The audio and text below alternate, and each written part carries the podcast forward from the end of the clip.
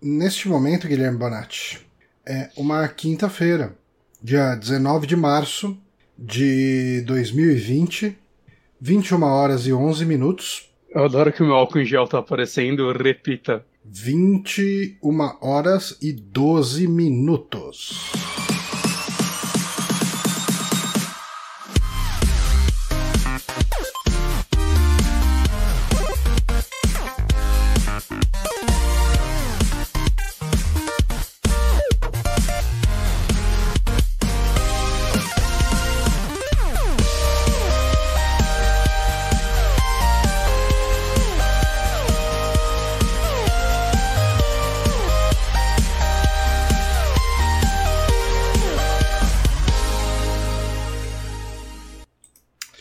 Estamos de volta aqui para mais um saque no Super Amigos. Eu sou Johnny Santos, estou com o Guilherme Bonatti. Oi. E esse é o nosso saque de indicações, onde nós indicamos o que estamos jogando, assistindo, eh, fazendo, colhendo. Colhendo? É O que você tá colhendo, Johnny? Maldade.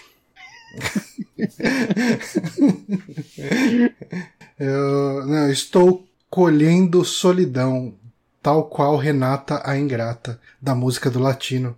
Que a música Meu. diz: Renata Ingrata, quem planta sacanagem colhe solidão. Caralho. Esse é latino. Latino né? sempre à frente de seu tempo, né? Sempre à frente de qualquer tempo, cara. Ele tá já vou falar que o latino previu o coronavírus. Com certeza, com certeza. Eu acho que quem previu o coronavírus como é, como prevê tudo que acontece no mundo é Eduardo Cunha. Se a gente procurar os tweets dele, tem algum deles falando sobre isso. É Cunha e Nostradamus. É, exatamente. Quem é Nostradamus perto de Eduardo Cunha? E é uma curiosidade legal sobre hoje. Hum, Eu, eu só vi isso num grupo de WhatsApp, então pode ser uma mentira. pode ser. Achei imagem pra provar. O WhatsApp é. Tem, tem, pessoas dizem que o WhatsApp é o, o antro da mentira. As pessoas dizem, elas são erradas, que elas querem acreditar na Globo. Uhum. Globo mente. Uhum. Mas, uma coisa que eu vi lá é que hoje é o dia que se passa o filme Akira, ou Akira. Hum. Verdade. O que eu vi essa semana, ainda sobre Akira, acho que foi ontem, é que a carteira do. do. Do Tetsu. Não, do Kaneda. Uhum. A carteira de motorista dele venceu ontem. É isso, isso, isso, isso. E então. Ela venceu um dia antes do anime, Eu não sei. mas ele, ele, ele, ele previu que esse ano iam cancelar as Olimpíadas. Olha só. Aí. Akira E- virando. Cara, eu comprei o Será volume que o final 2 do Akira e não li. criança, E daí eu não comprei o resto. Explodindo, Tomara. explodindo Tóquio. Tóquio. Explodindo especificamente Tóquio. Crianças É azuis porque- estranhas. É. Ou Eu, eu tenho, eu tenho cinco volumes de Akira e ainda não li. Você comprou tudo? Menos São seis, né? Que ainda, vocês ainda não tem promoção. Eu tô, tipo, sai a promoção, tipo, por 30 conto, aí eu pego. Hum. Aí eu sempre falei, quando eu tivesse todos ou quase todos, eu começo a ler. Agora eu tenho quase todos, eu posso começar a ler. Eu preciso comprar os outros. Eu comprei o dois, não li ele, daí eu não li mais nenhum. É tudo errado essa porra aqui que eu li. Eu tô vendo que Akira se passa no dia 16 de julho É, então você tá. 88. ah, não, isso daí é quando tem a primeira explosão. Hum. Eu não sei, eu vi Akira há muito tempo. É, faz muito tempo que eu assisti também. Eu não sei, gente. Eu, Ó, o Moonrunner disse hoje, que o volume 5 tá baratão na Amazon agora. Aí, mas eu quero seis. Dá pra ter tudo que a gente quer, né, Bonatti? Ter tudo. Mas sabe o que eu queria agora, Bonatti? O quê? Eu queria que a gente começasse o nosso quiz super divertido com perguntas e curiosidades. Aí, rapaz. Olha Vamos só. fazer esse quiz, porque hoje é dia de Amigames. Amigames tem a força. Não, não é assim música. Nem existe uma música tema da Amigames. A Ana me julgou de uma forma. Mas ela tá aqui Eu pra acho- te julgar. Eu acho que tá tudo acabado entre nós depois disso. Ok. É, E que jogo saiu, Johnny? No Hum. dia 20 de março de 2006. Eu não estava vivo naquela época. Ah, mas nunca está, né? 2006 é um ano que eu quase morri. Me conta. É, 2006 foi o ano da Copa, né? Que o Brasil Hum. ganhou o Hexa, ou não?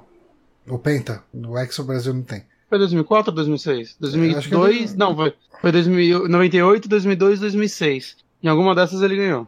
É, acho que foi 2006 que o Brasil ganhou o, o, o Penta. Hum. Pesquisa aí no Google pra gente. Ah, é 2002. Então não morri em 2006, não. Mas agora você vai ter que contar, né? Ah, não. É, então, mas daí não, não vale a pena.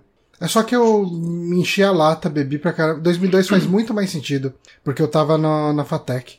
E... Mas, mas como que é a história? Não, é que eu bebi demais e daí eu deitei pra dormir e vomitei e quase sufoquei no meu vômito. Aí sim, você ia ter tido uma história. As pessoas iam ter tido uma história sobre É, você, se eu morresse, eu não ter... eu teria tido uma história que ia durar até 2002. Aí, Mas não 2006, eu, eu me confundi. 2006 foi ano do quê? que o Brasil não ganhou a Copa, porque ele ganhou em 2002? Possivelmente. Ou ele ganhou em 2006? Eu já esqueci. 2006 era a seleção Estão gritando do, 2002 penta aqui. do Dunga. Caralho, fazem 18 anos que o Brasil não ganha uma Copa? Tempo voa, né? Quando a gente tá se divertindo não ganhando Copas. Caralho, o tempo que ele ficou sem ganhar a Copa já pode dirigir, bebê. Já pode dirigir beber. Tem toda uma geração de maiores de idade que nunca viram o Brasil ganhar uma Copa. 2006 Alemanha. 2006 foi a Alemanha? Eu não, Não, lembro, cara. A não, gente- é que eu confundo a Alemanha com. Eu não sei mais, gente. A gente- bom, a gente claramente não se importa com futebol, nem, nem o suficiente pra lembrar de Copas do Mundo. Então, Não dá nem pra falar que só acompanha a Copa. pois é, nem isso a gente consegue. É, é muita incompetência junto, mas. Isso é Ah, verdade. Independente disso. é, então, a gente pode ir pro Games então, né? A gente pode ir pro Games, mas porque em 2006, dia 20 de março, amanhã, Hum. estará completando 14 anitos The Elder Scrolls 4 Oblivion. Olha só, Oblivion, Oblivion. Você jogou bastante Oblivion? Cara, Oblivion foi o jogo quando eu comprei meu Xbox 360, eu comprei ele com cinco jogos piratas, meu primeiro Xbox. E esse foi um dos jogos, o Márcio foi comprar comigo e o Márcio falou, leva esse jogo que é foda. E acho que é a única vez que o Márcio acertou na vida. Porque, não, falando sério, assim, o lance de Oblivion pra mim, quando ele começou, assim, é tem toda aquela parte no esgoto e tal, e que eu já tava achando interessante, né, que tipo, a criação de personagem já era bem interessante e tudo mais. É, quando você sai do esgoto e vê aquele mundo e você fala, uau, eu posso ir pra qualquer lugar, eu, eu lembro que o sentimento que eu tive foi, é o, é o jogo que eu sempre quis. Hum. Saca? Porque eu pegava outros RPGs quando eu era mais novo e tal, pra PC e tal, que eu sempre fantasiava que ele ia ser algo e no final era um jogo muito limitado, né? Ou, ou hoje eu vejo que às vezes ele nem era tão limitado, mas eu que era burro e não conseguia chegar nas coisas. né? Tipo aquele, a série Might and Magic. Eu lembro que eu comprei o 7 uma vez na Saraiva por R$24,90, que era o preço desses joguinhos que vinha nas caixinhas menor. Uhum. E assim que comecei o jogo, eu fiquei meio desesperado, porque o caralho, você não vê nem a mão do seu personagem. e hoje eu acho que ele deve ser um jogo bem foda, assim, né? Pelo que eu lembro dele, assim, de o quão aberto ele era e como era a interação com NPCs. Mas eu nunca conseguia absorver aquilo naquela época. Pra mim era só um jogo que eu não sabia o que fazer, que parecia umas abelhas gigantes e me matava. Uhum. Mas Oblivion, eu lembro quando eu saí do, do, do esgoto, assim, eu olhei aquilo, eu falei, mano, é isso, saca? Ele, ele foi o jogo que deu o tapa, tipo, é, essa é uma nova geração pra mim. E você, João? Você tá quietinho, você não, não É, então, eu tive um problema com Oblivion. Eu fui Eu jogar. joguei ele em 2018, né? É. Parecia uma bosta. Não, então, não foi tanto assim, mas eu fui jogar ele depois de já ter terminado o Fallout 3. ah, E eu acho Sim. que o Fallout 3, ele. ah, não que o Fallout 3 seja um jogo maravilhosamente bonito. ah, Uhum. Mas. É, ele é um. Ele é o próximo passo, né? Ele é, o, é é uma evoluçãozinha técnica É, do Oblivion. Eu acho que Oblivion envelheceu muito mal graficamente. Sim, mas assim, eu acho que Oblivion ainda. E Skyrim também, né? Eu tenho muitas críticas do Skyrim, mas tem coisas que eu vou elogiar e eu acho que, tipo, esses dois jogos, assim, mais do que Fallout, eles impressionam mais ainda pela densidade do ambiente, né? Que Fallout é um monte de nada com umas cidadezinhas de cinco casas em cada lugar. Uhum. E Oblivion, e acho que principalmente Skyrim, mas Oblivion já fazia isso. Quando você entra numa cidade, você se sente numa cidade, assim, era várias casas e pessoas andando na rua, e área de comércio, e, e faz sentido essa diferença, né, se tivesse assim, Skyrim fosse assim, não faria sentido nenhum, porque, né, é um pós-apocalíptico, mas no Skyrim caso de é Oblivion, Fallout, eu né? acho é, é, desculpa, Fallout. Mas no caso de, de Skyrim e Oblivion, eu acho que essas partes, assim, são, tipo, tem cidades nesses jogos que você consegue ver que jogos com orçamento menores se passariam inteiros dentro dessa cidade tranquilamente, Uhum. né? Então acho que nessa parte eles, ele ainda é bem impressionante, assim, é... Tipo, eu, eu tentei jogar ele de novo há uns três anos, né, no PC e tal. Fiquei, tipo, uma hora pesquisando o mod, instalei tudo que é mod, eu falei, esse jogo vai estar lindo, e tava uma bosta ainda. É, E aí eu não consegui, saca? Eu saí do esgoto, é, o sentimento que eu tive da primeira vez simplesmente morreu, ao ponto de eu quase ter esquecido dele. E aí eu falei, ah, não, eu não- vou jogar Oblivion, não dá mais. É, pra mim. é eu sei que tem tanta gente. Tem, tem gente que joga Morrowind até hoje, né? Ele tem uma comunidade É. ativa ainda, mas eu não faço parte dessa comunidade. Mas é difícil ter um sentimento de alegria depois que você sai do esgoto. Eu acho que quando você sai do esgoto, o maior sentimento que você tem é de alegria. Não, você ainda. Você acabou de sair do esgoto. Me fala, quando você sai do metrô lotado, você tem um sentimento de alegria legítimo? Eu tenho alívio. Alívio é diferente de alegria. Mas é, aquele esgoto lá de boa, não tem nem, tem nem cocô lá, só tem, tipo, um monstro. É, E, menos tipo, mal, menos mal. É, eu eu viveria nos esgotos de Oblivion. Mas você tem perguntas pra me fazer sobre Oblivion? Tenho. Quais Tenho são? perguntas. A primeira pergunta, tipo, cara, é um jogo que eu esperava que tivesse uma curiosidade muito melhor. Hum, É, a primeira pergunta, João Santos, hum. é: um ator que o João gosta muito interpreta um persona o personagem Emperor Uriel Septim VII no jogo. Quem é esse ator, Johnny? Eu vou dar um chute. Eu não sei o quão. ah, tipo, o quão fora é esse chute, mas eu vou chutar o Patrick Stewart. Eu sabia que você ia acertar. Porque Eu assim. certeza. é- Você é- acabou de ver Picard. é, eu acabei de ver Picard, então, assim, eu Tá na sua literalmente. cabeça. Literalmente esse podcast atrasou uns 10 minutos porque eu estava vendo Picard. Mas eu acho que eu já ouvi falar que ele tinha feito uma voz em. É, tem, tem uma galera lá, tem, Tem o Xambin, tem tipo muita gente lá. Uhum. E ele tem uma voz de. que ele, Eu consigo ver total ele fazendo uma voz do Imperador. Ah, sim, com certeza. Com Então, certeza. Cara, eu tava vendo. eh, Essa semana, eu acho que saiu um vídeo do. Jovem. Eu não sei se é dessa semana, mas eu vi essa semana. Um vídeo do Uhum. Nerd Office sobre Picard. E Hum. eu, não, eu não acho que seja um vídeo dessa semana, porque se for dessa semana, tá muito atrasado. Porque ele é um vídeo muito. que funciona muito bem como introdução pra você ver Picard. Mas assim, vale lembrar que eles, tipo. gravam um mês antes de sair, né? Pois é, vamos dar uma olhada aqui. Então, Eh, YouTube, Nerd Office. Vamos ver se é, se é recente. É isso mesmo, é de ontem mesmo o vídeo. Ok. E eu tive um problema muito sério com esse vídeo, porque eles, quando botaram inserts do, do Star Trek, eles botaram a versão dublada. Possivelmente porque pra eles deve ser a versão que mais evoca nostalgia, né? é, pode ser é que eles devem ter visto na época, né? É. Tipo, na TV, né? Tipo, tem cara de que passava na Record. Mas quando eu ouço aquela voz do Jean-Luc Picard dublada, me dá um- uma coisa. Deixa eu ver se eu consigo achar aqui. Será que consigo? consigo imaginar. E tem algumas, basicamente, de Jean-Luc Picard. Afinal, do Star Trek. Ah, não, vai dar muito trabalho achar um ponto exatamente onde ele tá falando alguma coisa. Tudo bem, tudo bem. Hum, Não é Mas. Johnny, Hum, sabe o que é importante? A pergunta número 2. qual que é a pergunta número 2? Existe um recorde curioso batido por este jogo. Qual? Nossa, eu caguei muito aqui. Existe um recorde curioso batido por esse jogo. Qual? É um recorde que já foi batido de novo ou ele se Não, ainda é dele. Ainda é dele. Então não pode ser o maior mapa já feito. Pelo menos na trivia que eu vi, ainda é dele. Pode ser que tenha sido batido na trivia Mas é um curioso. mas- Se fosse o maior mapa, não seria curioso. Não, não, não seria não. Não, curioso. Hum. Assim, eu também usei curioso, eu forcei um pouco a barra. por Eu favor. acho que ninguém vai se importar. Ok. Mas fica aí a, a informação. Ele Tem, tem, eu dar informação alguma. tem a ver com ele ser o primeiro a fazer uma coisa ou ele fazer mais de alguma Mais. coisa? Mais. Ahn, ele é o jogo que mais tem. Não. O que, que ele pode ter mais que os outros? Ele é o jogo que mais tem que se fuder do que, que os outros. Não. É isso mesmo. É isso mesmo? Eu tô, Caralho, eu tô on fire hoje. Tem, Ele é o jogo que mais do que eu, mais do que você, mais do que todo mundo. Tem mais que todo mundo. Cara, eu não faço ideia. Essa Deixa nunca vai acertar, que seu raciocínio tá muito errado. Não, é. Mas ele é o. Na verdade, a edição de colecionador dele, que custava 10 dólares a mais que o jogo base, Hum, até hoje é a Collector's Edition mais vendida da história. caralho, o que que vinha?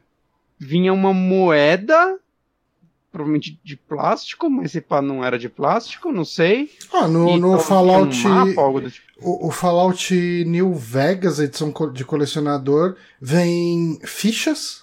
Eu tenho essa edição, eu ganhei de um amigo. É, eu tenho também. E ele tem uma moeda também, é de metal, né?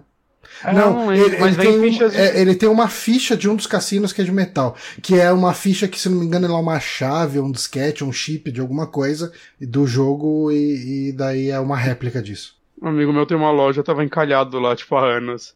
Aí ele, cara, eu tô me desfazendo umas coisas, você quer? Eu falei, opa, claro, só. é óbvio. Eu, eu lembro que o Satan ele tinha edição, uma edição de colecionador do Poderoso Chefão que vinha fichas de pôquer. Hum, E aí a gente começou uma época a se reunir pra jogar pôquer e a gente usava as fichas dessa edição. olha só. Então talvez tenha sido a única edição de colecionador da história que tenha tido um uso na vida real. Ah, eu tive uma edição de colecionador. Tem uma coleção de, de colecionador. Colecionador Coleção. Colecionador. Uma coleção de edicionador. De. Da, trilo, da primeira trilogia. Quer dizer, da trilogia clássica de Indiana Jones. Porque depois da trilogia saiu mais um filme, né? Ah, que veio, veio com dois copinhos pra você beber tequila. E Aí, você bebeu tequila eu neles? bebi tequila neles e eu acho que os dois já quebraram. Aí. E basicamente eram copinhos vagabundos de vidro escrito Indiana Jones. Porra. Mas era uma edição É- de é isso que eu colecionador. Eu, eu tinha. Eu comprei o Se Beber Não Case, o DVD, na pré-venda e vinha uma caneca do Se Beber Não Case. Eu só lembrei da existência disso hoje. Eu acho que não tenho mais não tenho ideia de Era uma caneca de Porra. vidro? Era uma caneca de vidro. Olha Escrito só. Se Beber Não Case. Era uma caneca de chopp, assim. Tipo, não era aquela. Super... Era uma caneca. Deu uma cortada, não era uma super. Daquelas caneca. super detalhadas e Ah, tal, tá. mas era uma caneca. Ok, gosto de canecas. Gosto de canecas. Mas eu também gosto de terminar as perguntas, Johnny. Eu também. Qual que é a terceira pergunta? Terceira pergunta, é a única que eu, que eu achei interessante. Hum. É, antes de, ser, é, de ficar conhecida por seus games, grandes RPGs, a Bethesda trabalhava com jogos de um gênero completamente diferente. Qual? Qual? Simuladores de trator. Quase. Droga. Ahn, jogos de carta online de poker. Tá indo muito mais longe do que precisa. Tá. Bethesda, por dizer, que tipo de jogo? A, Bethesda, a gente não sabe de nenhuma franquia que seja originalmente da Bethesda, né? The Elder Scrolls? Elder Scrolls é dela mesmo? Começou É, com ela não já. Sim. Se pá, é a única É, porque. que ela fez, né? Que ela, tipo, ela, ela publicou outros jogos originais, né? Ah, sim. Pra pegar de outras empresas, tipo Dishonored, Wetch. Queria o Wetch 2. Wetch era legal. Então, o Evil Within. Evil Within, aquele Ghost Wire Tokyo, que nunca vai sair, acho mais. Lembra? Verdade, da, da Ikumi Nakamura. Isso, eu, eu tô achando que esse jogo não vai sair. Ela ainda não. tá mendigando emprego ou já arrumou? Não sei, não sei. Nunca A mais situação ouvi tá falar dela. complicada, né, cara? Eu queria que ela estivesse fazendo o Kami novo. Podia fazer, podia fazer. Já divulgaram os quatro. Não divulgaram os quatro negócios da Platinum ainda, né? Só dois, Wonderful One e aquele do, do Ultraman lá. Ultraman, verdade. Parece legal. Parece. Parece legal sim, eu não sei o que é o jogo, né? Mas o trailer Ah, é legal. parece legal. O trailer me divertiu. Tá, eu não Tô sei. mais é, curioso vai- pra esse jogo. Tô mais curioso pra esse jogo que só tem um trailer do que pra aquele que ela tá fazendo com a Square lá, que. Ninguém lembra o nome? Babylon alguma coisa. Lembra? Não. Ele parece bem Platinum The Game na original. Ah, deixa eu pensar aqui. Jogos que a Bethesda fazia antes. Cara, estratégia tô- tática, não? Não. Hum, RTS. Não. Adventures Point and Click. Não. Pensa um pouquinho fora da caixa. Um pouquinho fora da caixa. Hum, o que, que ela pode fazer? Não existem tantos gêneros assim, Johnny. Não. Esportes. Exato. Caralho. A Bethesda trabalhou de 88 a 92 na série Wayne Great Hockey, que é uma franquia de jogos de hockey, de um jogador de hockey que chama Wayne Great. Grande Wayne.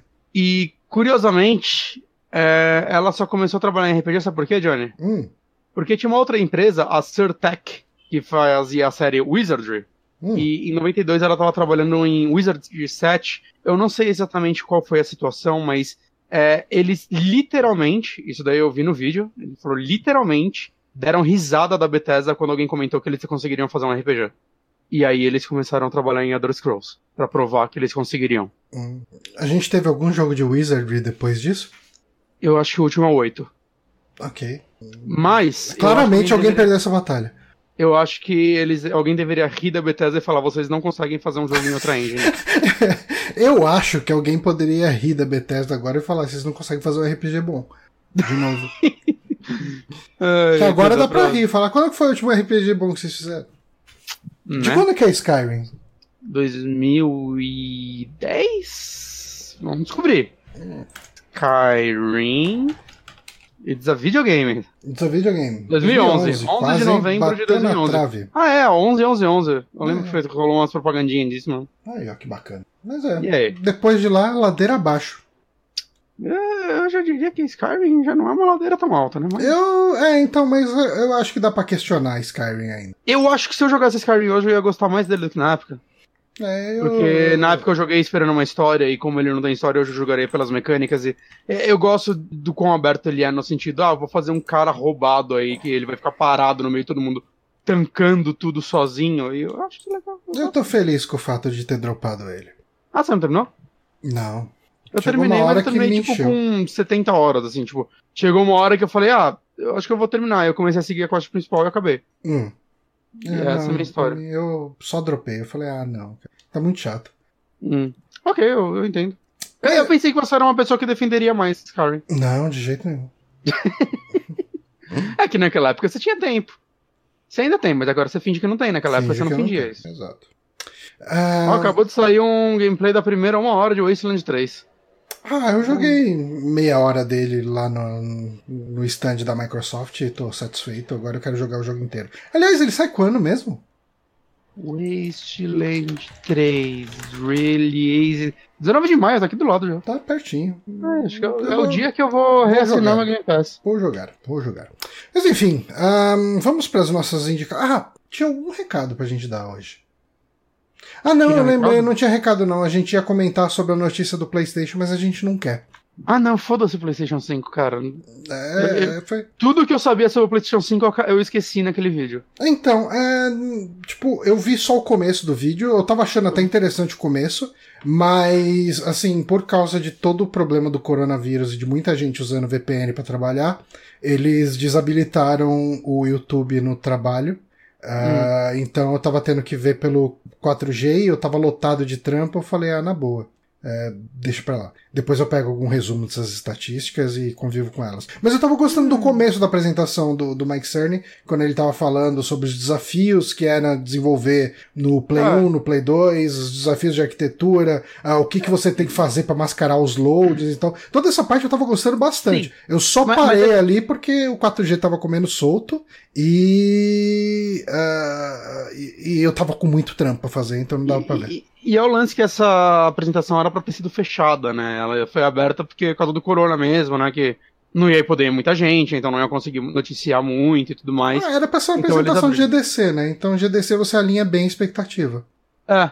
Né, não, não é tipo pra ser qual seria exatamente o anúncio do console pro consumidor, que aí a gente vai ver ele, jogo. Não, não. Mas é, né? Mas no final, não é culpa minha, foi chato. Eu não saí empolgado. Ah, Foi uma apresentação de estatística, né? O Digital Foundry fez um vídeo sobre, eu nem vi, mas deve ser melhor. Eu acredito. Uhum. Enfim, ah, a Enfim. gente não vai comentar aqui, ficar num punhetando número lá e a gente.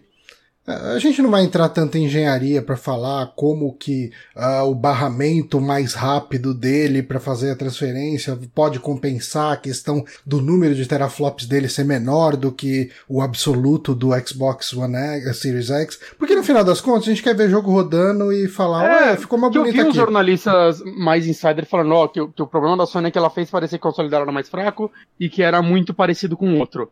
Quando eu vi gente falando que o interessante da próxima geração é que os dois consoles vão, tipo, ser bem diferentes entre si. E eu, Hum. ok, eu quero ver isso, não quero ouvir isso. É. Então, dá pra esperar. Uhum. É, você quer falar alguma coisa do Resident Evil 3? Ah, eu vi você jogando Resident Evil 3. Você viu jogando Johnny. eu- A primeira vez que eu faço isso, eu fui jogar Resident Evil 3 e apareceu João quer te assistir jogando. Eu falei, ah, tudo bem. Vamos ver qual é que é. Daí não E aí o funcionou. Johnny me viu jogando. Você me viu jogando mal pra caralho, inclusive. Eu tava bem nervoso jogando o jogo, cara. Eu acho que. Eu, eu tava com medo do jogo não ser tão tenso quanto o 2. E eu me senti bem tenso nele. E o vídeo deu uma carregada, dropou frame ou foi a minha internet? Hum, Não sei, porque eu tô vendo direto pela coisa aqui, mas não- tá falando nada Não. de frame dropado. Aqui deu um buffer pra mim. Mas de um segundo, mas pode ser seu. Só, só falando assim por cima, né? Eu joguei a demo de Resident Evil 3 hoje, saiu hoje, né? Tá disponível aí. Parece que dia 20 e pouco, semana que vem, vai estar o beta do multiplayer, que eu quero testar também. Mas eu achei muito foda. Eu gostei pra caralho, assim. eu- é, ele me trouxe uma vibezinha um pouquinho, assim, eu não sei quanto do jogo, do Evil Within 2, no sentido da cidade. O Evil Within 2, ele tem umas partes abertas, umas cidades abertas, que faz até side quests e tal. E eu senti A, a cidade ainda tem muitos corredores te guiando, mas um momento ou outro você vê mais de um caminho, você abre e corta caminho entre eles. Né? Meio que a delegacia, só que transformada na cidade. Eu achei bem interessante como eles fizeram isso. Eu, terminei a demo em 16 minutos, que eu me caguei e, e corri muito no final. Quando apareceu o Nemesis, eu não tava preparado. Achei estranho como ele apareceu também, né? Que eu abri uma porta e deu última animação. Parece que ela foi colada lá. Provavelmente eles cortaram coisa dela para ela só você ver um pouquinho do Nemesis no jogo. Hum. E eu vi muita gente reclamando dele no jogo que ele tá meio apelão. Eu tô com receio pelo pouco que aconteceu? Quando ele apareceu, eu corri pelo lado errado, ele me pegou pelas pernas. Eu driblei ele, e aí eu falei, é isso aí, vou correr. Ele deu um pulão e caiu na minha frente de novo. Eu falei, ok, eu não vou. aí eu taquei uma granada no peito dele, não. Acertou, acertou muito na granada, foi muito encher. E aí ele caiu, né? Ele ficou ajoelhadinho um tempo e tal. Provavelmente ele ia levantar de novo. Nisso eu saí correndo, fiz o que tinha que fazer e acabei. Eu acabei dando em 16 minutos. Eu queria só uhum. agradecer os cheers que o Siamese Vulture mandou. Ah, valeu, rapaz. Mas, cara, sei lá, eu achei muito da hora, só espero que ele tenha um balanceamento legal, porque do jeito que ele foi apresentado nessa demo, eu tô com medo dele ser, tipo, insuportável. Hum. Saca, eu acho que o, o, o, Jack, né, e a família do Resident Evil 7, quando aparecem, eles são bem balanceados, o Mr. X é muito bem balanceado, ele te deixa tenso, mas você consegue lidar com ele conforme você vai entendendo. Pode ser por causa da demo, que a gente só viu ele num pedaço, a gente ainda não tá acostumado. Né? Esse jogo tem agora uma esquiva que não existia no outro, uhum. que eu achei bem interessante, eu não tinha ideia que ia ter isso hipótese que, tipo, ah não, o jogo quer que você use essas ferramentas dele. Mas o jeito que ele me apresentou aí, dessa forma, eu fiquei meio com medo disso. E, e você sabe quando ele sai? Dia. Começo do mês que vem. Uhum. Eu já fiz a pré-compra dessa porra no Green, Green Game. Uhum. Pra quem joga no PC no Green Game, ele tá mais barato, ele tá 110 reais. Ah, ok, bom preço. Né? E, cara, achei o jogo tá bem bonito. Acho que ele tá um pouquinho mais bonito que o 2. E a cidade, eu gostei de como eles aproveitaram o espaço. Ela tá bem. Eu tava com medo de ser só aquela cidade prédios em chamas. Uhum. Mas eu tenho a impressão de que ela tá muito bem trabalhada, assim, você vê lojas bem diferentes, lo... tipo, o Neto, ele postou uma foto com a gente aqui sobre o Death Stranding, ele gra... postou até uma foto dele, achou uma loja de brinquedo que tem, tipo, uns Mega Man gigantes, é mas aí é, é, o Mega Man do... é. da capa do, do americana do Nintendinho, aquele uhum. Mega Man escroto com os postos. Então o jogo tá meio colo mais colorido do que eu esperava. É, realmente parece uma cidade à noite, né? É, então, e, e tá bem colorido, né? Tá, tá, tá, legal, assim, parece um centro de uma cidade à noite. Uhum. E eu tô curioso para ver como eles vão. Como eles vão estender essa cidade, como eles vão ligar lá com a delegacia, né? Porque isso acontece no original, com certeza vai acontecer aqui.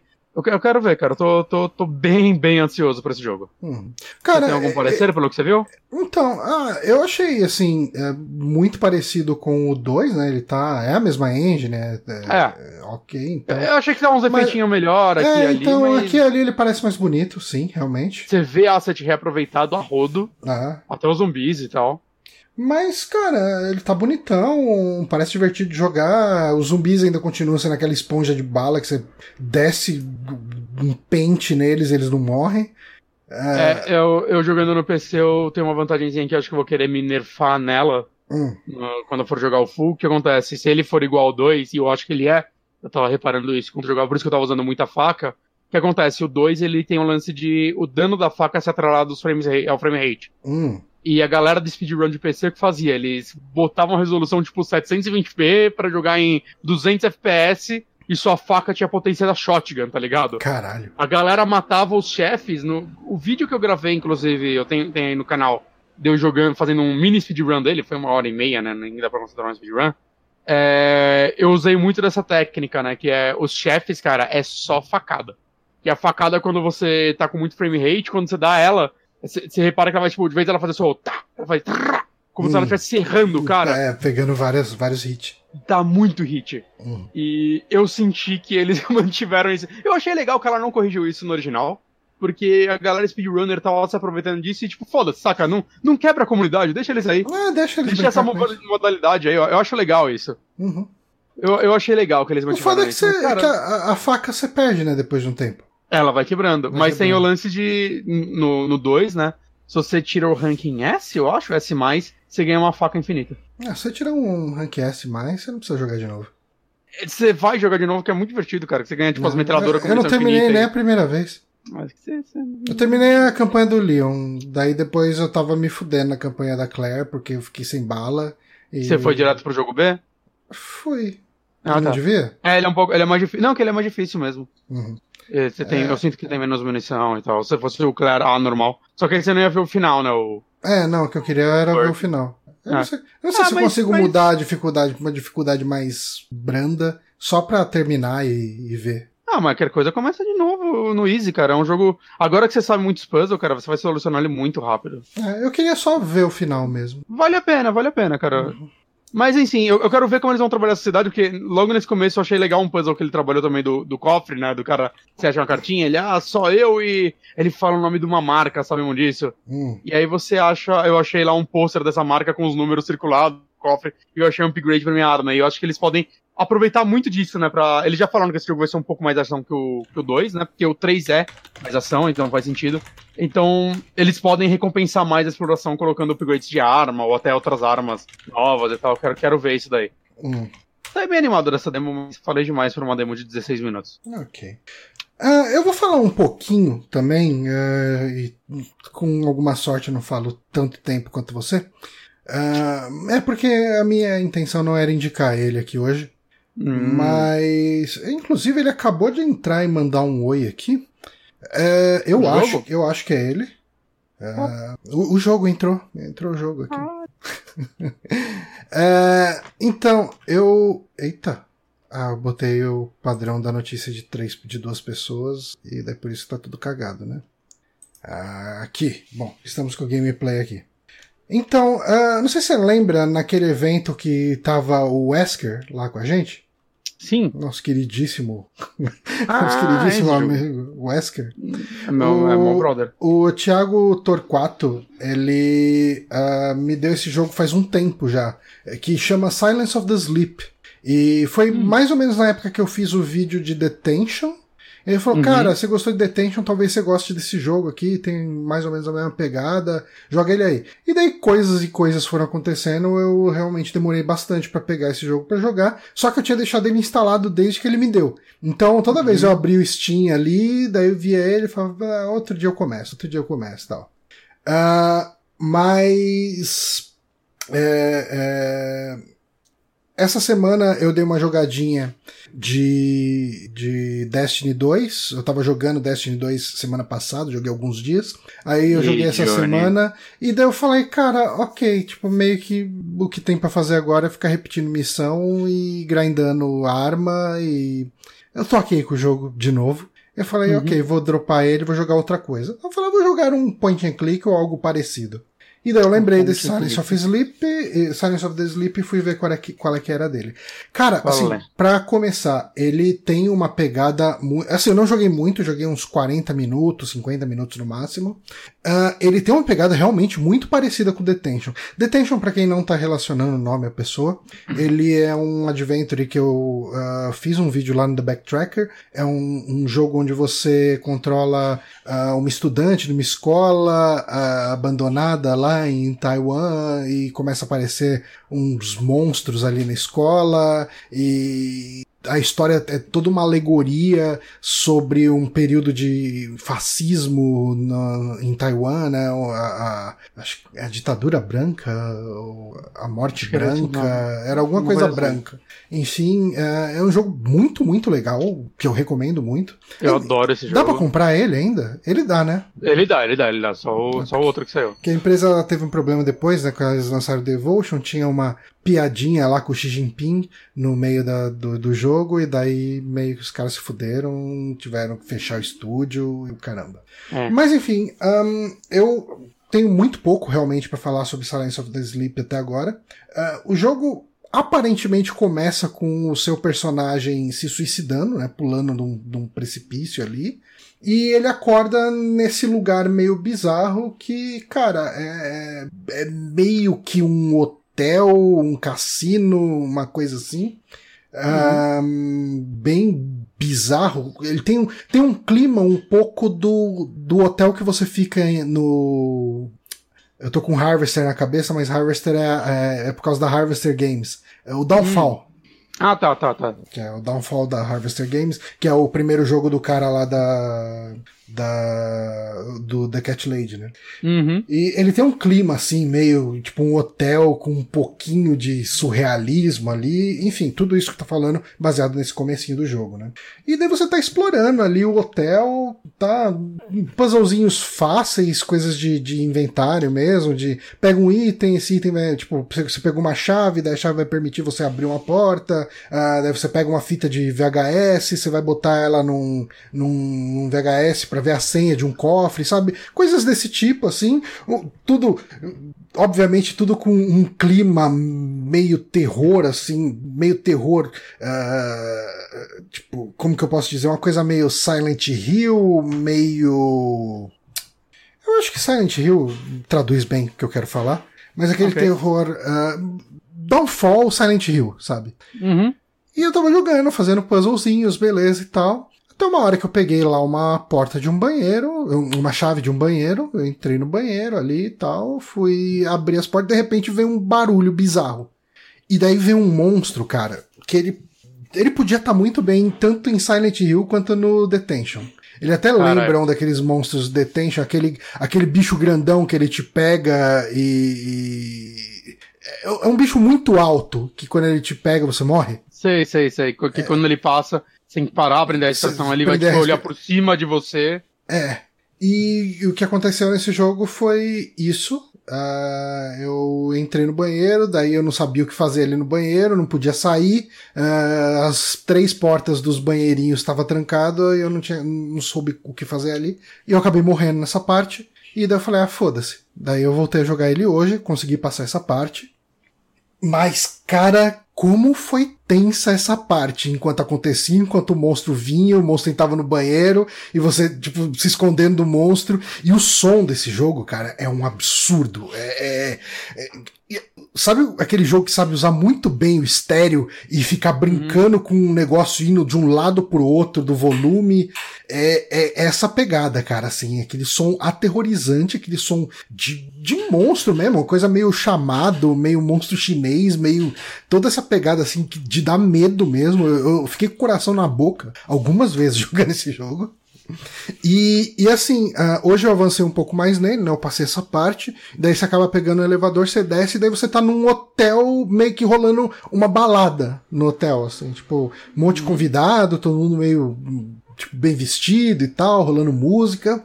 E, e daí, assim, acontece alguma coisa ali também, e daí você tem que, de novo, ah, desviar dos monstros. E daí ele introduz uma mecânica interessante, que você pode ah, chegar perto de umas portas, e se a porta tiver, ah, como se diz, um- uma. Não é maçaneta, é uma. A, a entrada da chave, né? O, a trinca da chave, sei lá como se fala isso. Uhum, uhum. Ok. Ah, keyhole, sabe? Tipo, eu não sei como se fala isso em português.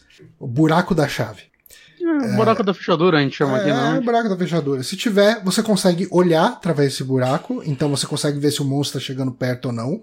Uhum. Se ele não tiver, você consegue ouvir. E daí você tem que ir pelo som. Então, assim, a tela fica toda preta e você ouve o monstro chegando perto ou não. E você vai decidir se é uma boa hora pra sair da porta ou não.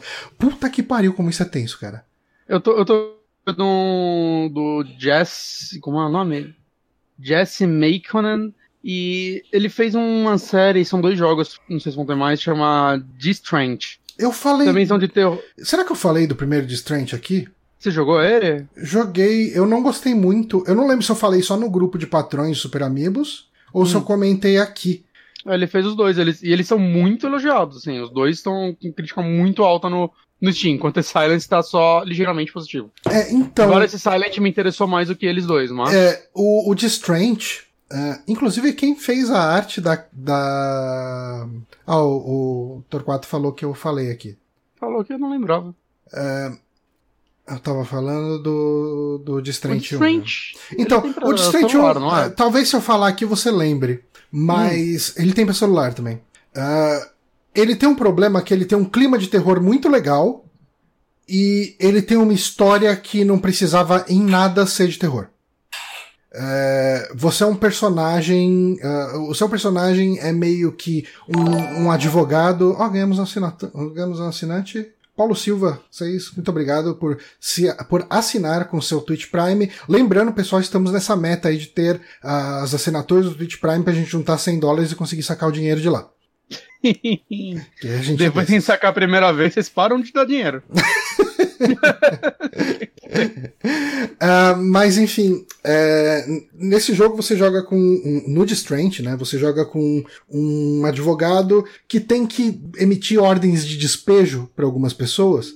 Hum. E entre uma entre umas, tipo, um caso e outro que você tem que ir lá dar o despejo, começa a aparecer umas cenas bizarras, tipo, você vê os seus pais comendo carne humana na mesa, sabe? Tipo, fala, ah, chegou a terminar ele? Terminei e, cara, de verdade, uh, ele, ele tem, eu acho que artisticamente ele é muito legal, Uh, eu acho que os puzzles dele são ok, não são geniais, mas também não atrapalham.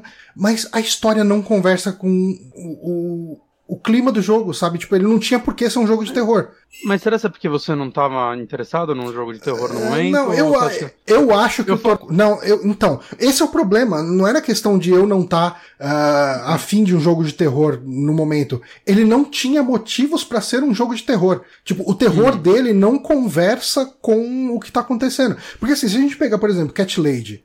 Cat Lady você tem toda uma questão de suicídio, uh, da pessoa lidando com a questão da depressão, e o terror que é introduzido nele tem a ver com essa narrativa de alguma forma. Sim. O, o outro lá, o Downfall. O Downfall é um jogo sobre relação abusiva, uh, sobre uma briga né, entre um casal e o cara descobrindo que ele é o monstro tudo isso é traduzido pelo terror do jogo. Então você tá contando uhum. uma história e mesclando com o terror. Nesse jogo você tá jogando com um cara que, ok, ele tem um sentimento de culpa por ele estar tá despejando pessoas é, em necessidade, sabe? Idosos e tal, e botando os caras na rua da amargura, o cara não tem nada, e, e daí ele se sente mal com isso. Só que ele entra umas cenas de terror, de gore no meio, que você fala, por quê, né? Não, parecem dois jogos diferentes, parece uma colagem mal feita. Eu, eu, eu confesso que eu tô curioso para jogar ele também, além do uhum. outro, mas.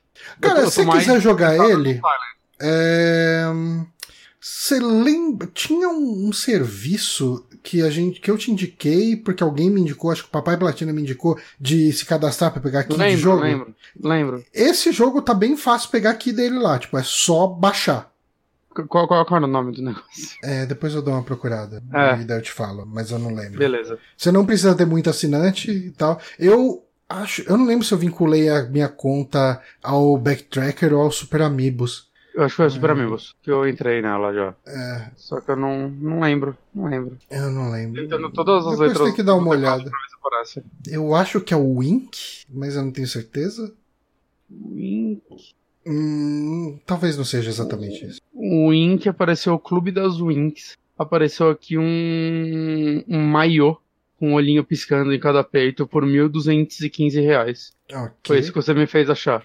Ah, espero que você esteja feliz com, com o seu achado. Uh, mas assim, cara, uh, os puzzles desse jogo aqui do Silence of the Sleep, eles tão bacaninhas, assim, nada absurdo também.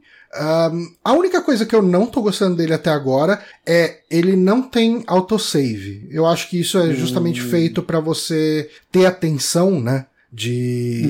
Uhum. Eu acho que se ele não tivesse isso, eu não teria tanta atenção. De, puta, se eu morrer, eu vou ter que refazer muita coisa. Então, Entendi. eu. E, por outro lado, eu. Hoje, quando eu morri nele e vi da onde eu ia ter que começar, uh, eu falei, ah, ok, outro dia eu jogo. É, porque eu fiquei muito tempo numa área que não tinha um save point. E você tem que achar hum. uns gramofone lá e você salva no gramofone. Ah, tá, tá, entendi. É, e eu tava muito tempo eu, procurando o save point, tipo, não foi desleixo. É, não tinha save point onde eu tava. E daí, assim, tava chegando mais ou menos perto na hora da gente gravar, quer dizer, perto da hora de ficar pronto para gravar, vai. E uhum. daí eu falei, ah, daí eu, eu, joguei de um jeito um pouco mais displicente, um pouco mais relaxado, e eu acabei sendo pego uhum. por um monstro, morri, e daí quando eu dei o load, eu comecei de uma parte tão longe que eu falei, ah, não, deixa quieto, de eu jogo. Uhum. mas, okay. mas assim, cara, ele é um jogo que me deixou o coração na boca o tempo inteiro, assim. O som dele, o trabalho que os caras fizeram, que, que esse cara fez aí no, no, no, som dele. A arte dele é muito bonita, cara. A arte é muito bonita e, e a animação, ele até fala isso quando você roda pela primeira vez, que ele recomenda que, tipo, o frame rate do seu monitor, a frequência do seu monitor esteja ajustado a 60, mega, 60 Hz, né? Porque ele hum. foi pensado para ser jogado em 60 frames por segundo, no sentido de que as animações dele são muito fluidas. E ele é exclusivo para você? Ah, imagino que sim. Ah, uma coisa que eu não gostei nele é o controle, viu? Ele usa WASD, né? Hum. E o E é o botão de ação, o F é para ligar a lanterna, né? Só que uh, o inventário você acessa com espaço, até aí tudo bem. Mas algumas coisas você usa, tem que usar o mouse. Ah, não gosto muito disso. É, então, tipo, por e exemplo. controle, controle? Tentou plugar o controle? Não tentei plugar o controle, não, não vi se ele suporta. Mas assim, tipo. Quer dizer, eu acho que eu tentei usar o controle e não tava respondendo nada. E daí eu comecei hum. a procurar as teclas no, no, teclado e vi que ele aceitou. Mas, por exemplo. É, é, aparentemente ele é só pra PC. Ele é feito para você jogar no esquemão teclado e mouse, né? Tipo, e eu tava hum, com um mindset de, de Devotion e. Devotion não, Detention e Cat Lady, que você joga hum. nas setinhas, né? Uhum. E não é assim, né? É o WASD e no mouse, tipo, as, isso é uma coisa muito ridícula. Porque às vezes aparecem um, uns painéis na tela, tipo, umas informações, e para você tirar, você, você tá com o, os dedos ali no WASD, né? Tipo, no, no teclado. Uhum. Ah, não, você tem que clicar na telinha que tá lá. Então você tem que pegar o mouse lá e clicar. É, é, assim, em pouco tempo você se acostuma, mas eu achei uma decisão meio tonta. É, não, não parece ser confortável de se jogar assim, né? Tipo, é, agradável. você se adapta rápido, mas não foi intuitivo. Ah. Por exemplo, aquele lance que eu falei de escutar ou bisbilhotar a porta, é o botão hum. direito do mouse para fazer essa ação. Nossa. É estranho, né, cara? É. Mas, assim, cara, é, é, para quem gosta de jogo de terror, eu recomendo. Ele é bem assustador. Pelo menos tá bem assustador pra mim até agora. O, uhum. Principalmente, de novo, reforçando... Ele é barato, 10 reais na Steam, pode falar. É, então. Preço base, não é nem promoção. É, Cara, eu recomendo. Bota na sua wishlist, pelo menos. É, eu botei, botei, botei. Botei uhum. os três. Eu recomendo muito, muito mais que o de Strange. Apesar que dizem que o de Strange 2 é um pouquinho melhor. Não, não o de Strange 2 tá com críticas extremamente positivas. Caralho. É, melhor negócio Ah, eu lembrei o que eu tava falando e de repente eu, eu tive um brain fart aqui. Como dizem o pessoal lá do trabalho. Hum. Já, já tinha ouvido esse termo? Nunca. nunca tinha ouvido. Brain fart. Quando você tá pensando uma coisa de repente o pensamento sai da sua cabeça. Hum. Não, faz sentido. Nunca, nunca, nunca ouvi esse termo. Um, é, a arte da versão física do Limited, Limited Edition do The Strange, quem fez é o Dudu Torres, que é o cara que fez a arte do Oniken. Ah, que da hora. Oniken? Ou Dalos? Ele fez Talvez os dois ele fez a arte do jogo ou do. Não, a arte do jogo. A arte do jogo é do Danilo, né? Danilo toda, né? Não, mas tipo, é, 100% do Danilo. Não, a arte da capa do Odalos. Talvez ah, o Niken tá. também, e eu acho que ele fez a do, do Blazing Chrome. Do Odalos eu tenho certeza absoluta porque eu comprei o pôster dele. Né? É, e, e teve uma vez, né, que o Danilo veio pra cá e eu acabei conhecendo ele pessoalmente e o cara é de muita gente fina, cara. Aí, melhores amigos. Pois é. Mas enfim, uh, falei desse jogo. Indi virou uma indicação, né? Virou uma indicação. Virou uma indicação. Falou mais ele do que Resident Evil. Mais ele do que Resident Será Evil. Será que eu vou te ultrapassar agora, Johnny? Ah, sempre existe a possibilidade. Ah, moleque. Mas eu também vou, vou continuar na, na, na, meta terror hoje. A gente hum. só vai falar de jogo de terror, pelo visto. Hum. Eu estou jogando um joguinho no Switch que eu vou começar. Tipo, quando eu recebi aqui dele ano passado, eu abri e falei, isso parece legal. Hum. Aí eu demorei para jogar e tal, e aí eu tava querendo agora jogar Dragon Quest, mas eu falei, deixa eu jogar algo menor antes. E eu comecei ele, eu comecei, devo confessar, com um pouquinho de má vontade. Hum. Mas ele está começando a me pegar. Que é o Tokyo Dark Remembrance. Essa versão chama Remembrance, que antes existia o Tokyo, Tokyo Dark. Dark. Tokyo Dark. Ok. Eu deveria ter te mandado um vídeo? Você quer que eu chame de um vídeo ou você dá conta sozinho? eu acho aqui. Pode ir falando. Ah, você acha? Os vídeos de Tóquio à noite. É mais... Enfim, é um... É um jogo que faz sempre que eu via ele caminhando pelo Steam e tal, e ofereceram aqui pra gente ano Nossa, passado. eu de fato lembro de ter visto esse jogo. É, então. E o lance dele, né, pra quem não conhece, ele é um jogo que foi financiado no Kickstarter. Uhum. É, ele bateu bem a meta, eu não lembro, a meta acho que era tipo 50 mil. Eu não consegui ver o valor total que ele bateu, mas o último negócio que pedia o- os stretch goals que ele bateu foi um de 220 mil, então acho que ele bateu bem a meta. Uhum. Que é, esse stretch goal é bem interessante, que é pra full motion videos. O que acontece? Ele é um jogo de investigação, meio terror, meio animezão, e uma das metas desse jogo era esse para ter animações no meio dele, né? E eles colocaram, ah, a gente vai contratar um estúdio de anime mesmo pra fazer essa porra. Uhum. E aí eles contrataram um estúdio que chama Graphinica. É, eu não conhecia ele de nome assim, mas eu vi que ele trabalhou também. Eles trabalharam em games. Em algumas animações de Breath of the Wild e do Xenoblade Chronicles, tanto o X quanto o 2. Legal. E eles trabalharam também em alguns animes, eh, pelo que eu vi um mais notório deles, assim, é aquele Hellsing Ultimate, né, que na verdade é da Madhouse, mas eles trabalharam em par- parceria, acho que eles fizeram alguns episódios. É, parece, no site deles está lá que eles trabalharam também num Digimon e no Psycho Pass 3. Cara, olhando a arte desse jogo, com todo o preconceito possível, se você me permite, Permito? eu só imagino que a menina vai ficar pelada a qualquer momento e vai ser estuprada Sim. por tentáculos, porque ele parece muito uma coisinha hentai que vai virar hentai a qualquer momento. Sim, ele parece. A arte dele é só meio dividida. No começo eu tava achando muito feio, mas eu acho que ele vai te apresentando cenários e situações legais. Eles trabalham bem na arte em alguns momentos. Em momentos tipo esse metrô, eu acho que. Tipo, quando eu abri ele, eu falei, hum, meu Deus, olha só. Essa menina anime no pôster de cabelo vermelho. Sim. Né? E assim, esse, é, o estúdio, esse estúdio não fez essa arte, né? Ele fez a das animações As no meio, assim. animações. ok. E que são umas animações anime, assim, de bem curtinhas. Né? Teve uma um pouco mais longa, assim, uma das últimas que eu fiz, ela acordando no pesadelo e tal. Que é, é ok, saca? Tipo, que não é o orçamento que eles trabalhariam numa, num anime de verdade do Digimon. Mas tá, tá bem ok pra esses inserts dentro de um, de um jogo de Kickstarter, assim, acho que tá funcionando bem. E o lance dele, assim, é.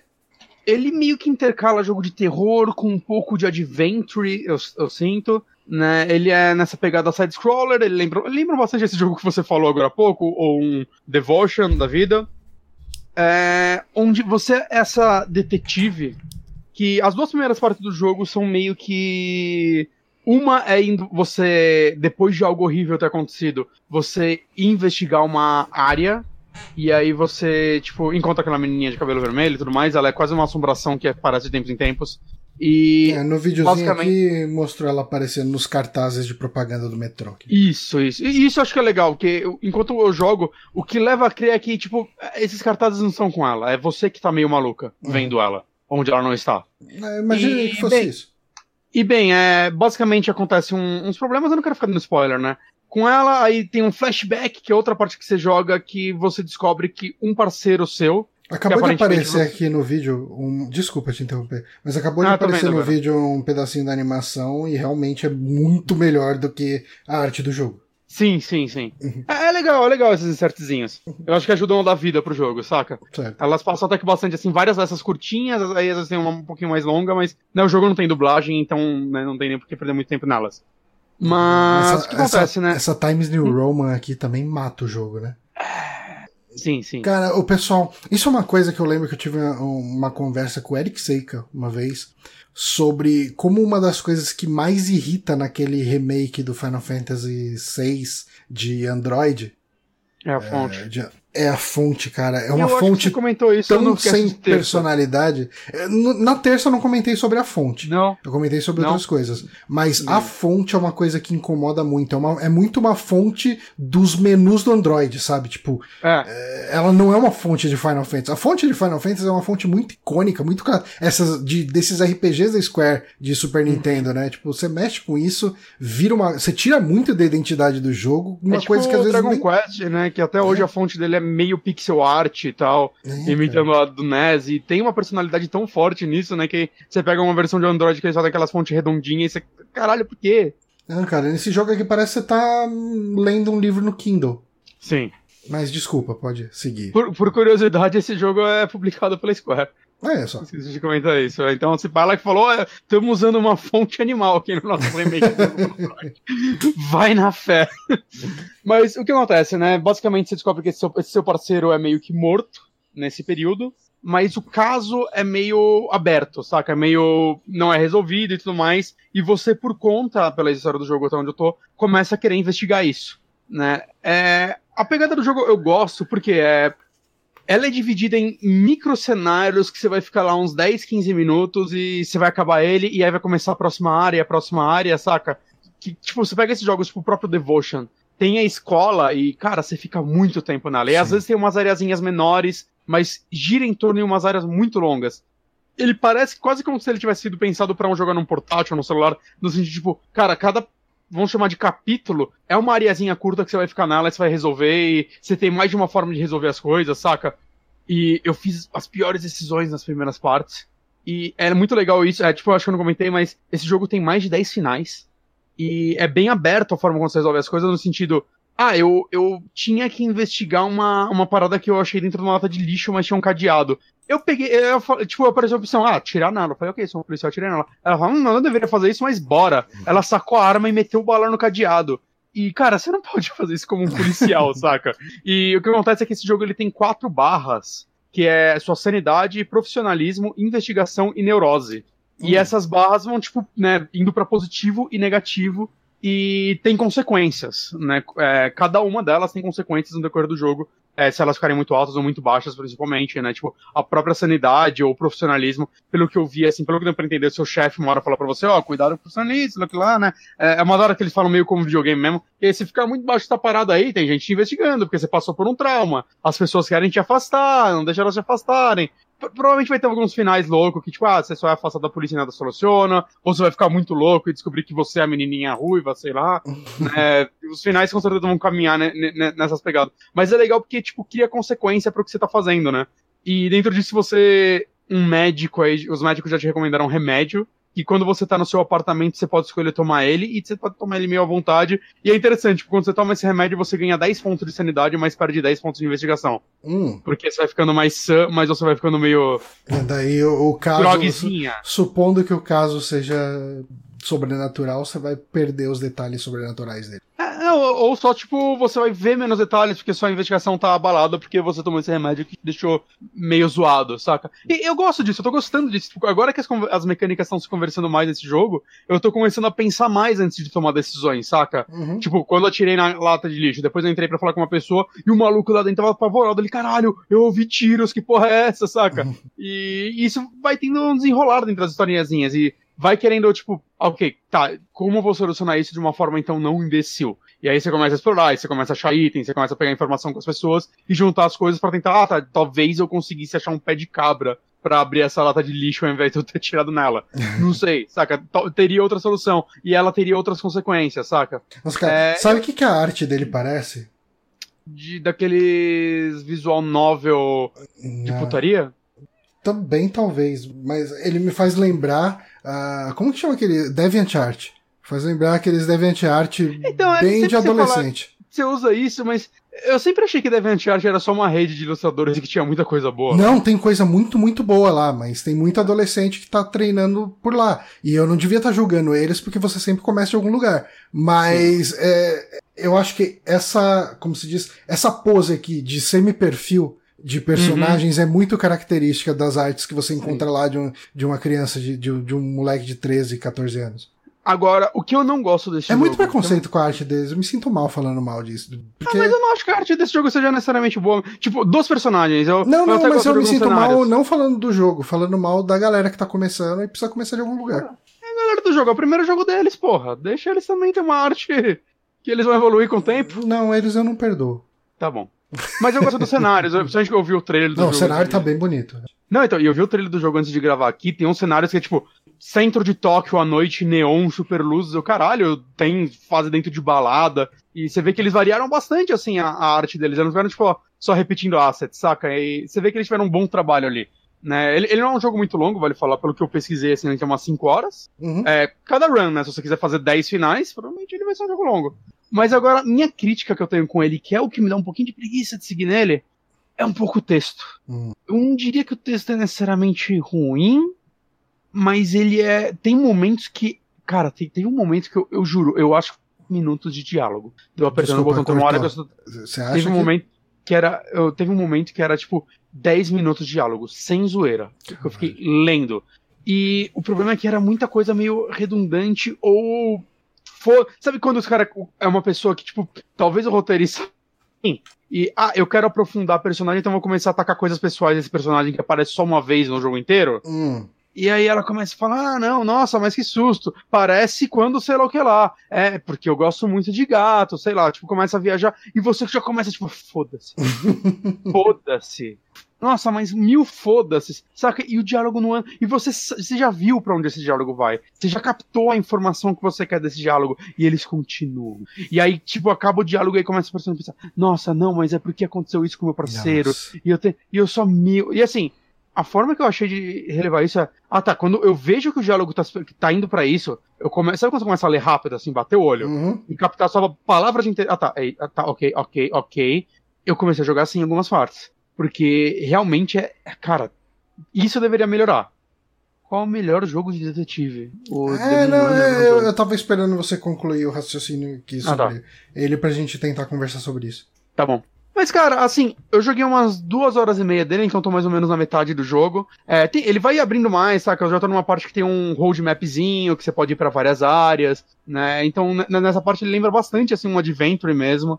É, apesar de tudo, eu tô curioso pro mistério. Eu nunca vou terminar esse jogo 10 vezes, uhum. mas eu vou fazer um final e me, me ver por satisfeito com ele. É, eu gostei, assim, tipo. Eu peguei muito joguinho de terror atualmente, até meio anime. O jogo que tava jogando um que chama The Coma. É um hum. jogo sul-coreano, e eu tava bem curioso, assim, que ele é bem na pegada do Devotion. Eu tava achando ele muito chato. E eu sinto que esse aqui, cara, apesar de eu ter meus problemas com ele, ah, cara, eles estão tentando algo diferente, saca? Você vê que eles se esforçaram, até na parte dos diálogos, que eu não gosto. Pelo menos ele. Ele não é ruim por ter sido feito de qualquer forma, ele é ruim por ter tentado demais, talvez. E talvez algo um pouco mais simples tornasse ele um pouco mais dinâmico.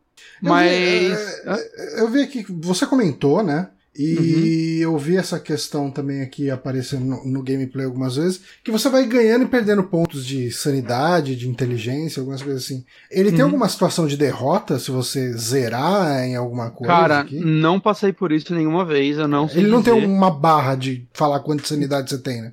Tem, tem uma barra que o meio dela é zero e vai. Tipo, minha sanidade tava menos 56. E qual que é o limite, sabe? 100?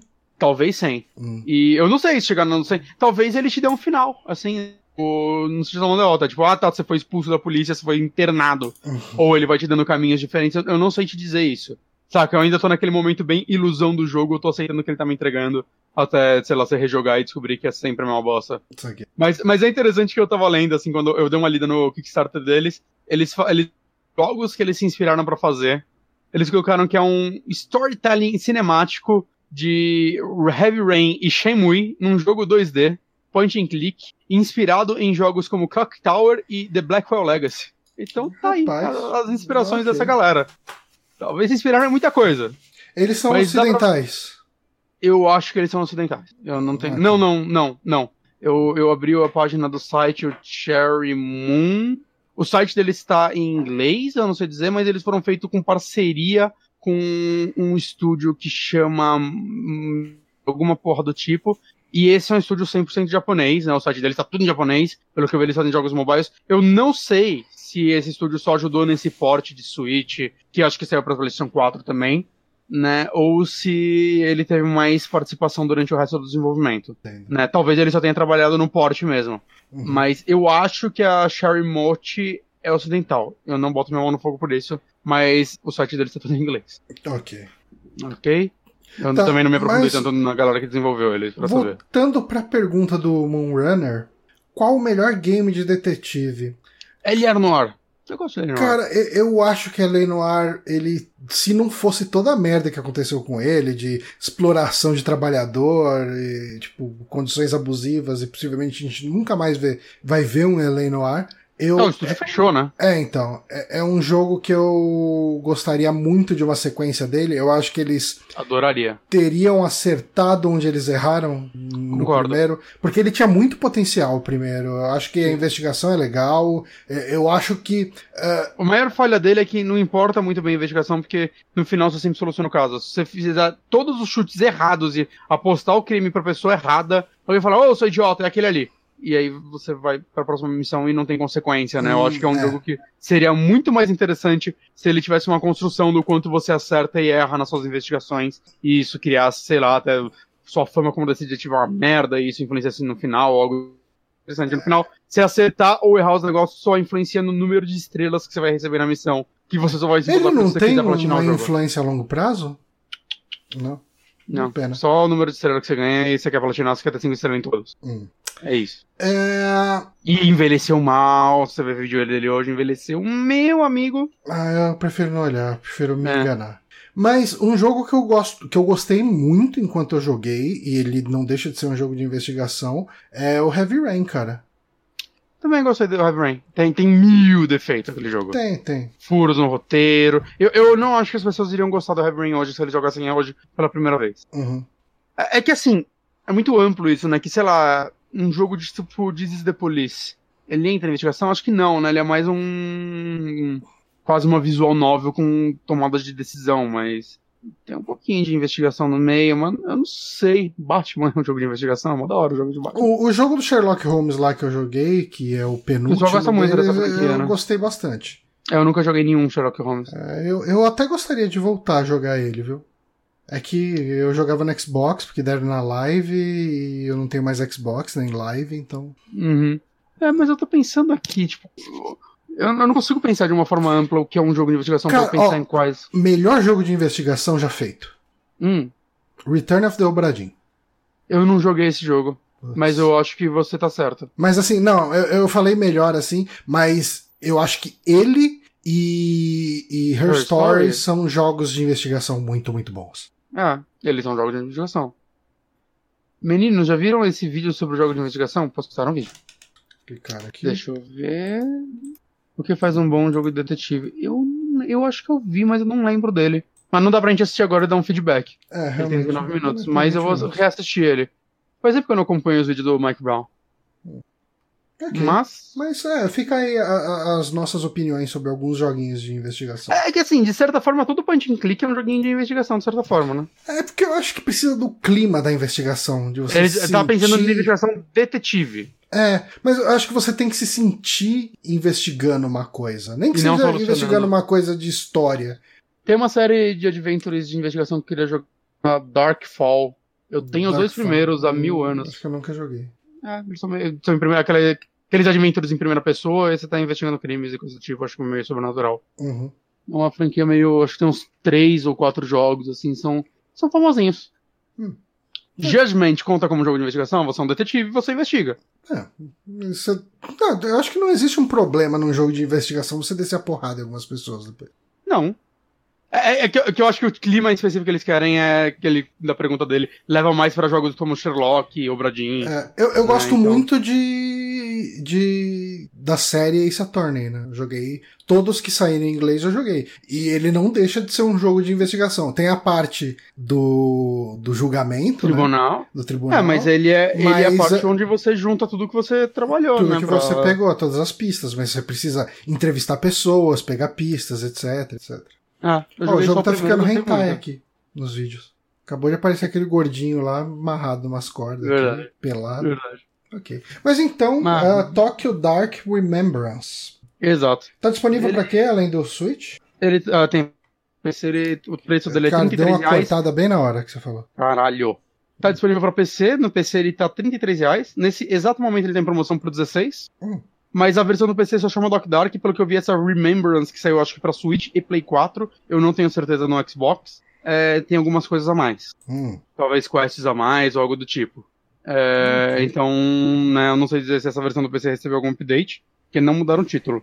Que é caído, né? Deveria mudar o título.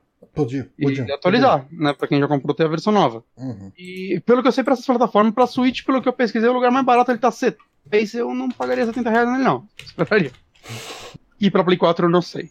Mas é um joguinho legal, gente. É um joguinho legal. No... é, eu tô com um saldo positivo. Ok. Maravilha, então ah, eu vou pra mais uma indicação minha aqui agora. Essa é uma indicação que vai ser meio difícil de dar, porque é uma série que eu tô gostando, mas ela é muito complicada e confusa. Hum, Ah, eu tô assistindo The Expanse, que é uma galera série. no meu trabalho tava está- tentando me convencer a assistir essa série. O pessoal gostou lá? Sim, tem duas pessoas que gostam muito.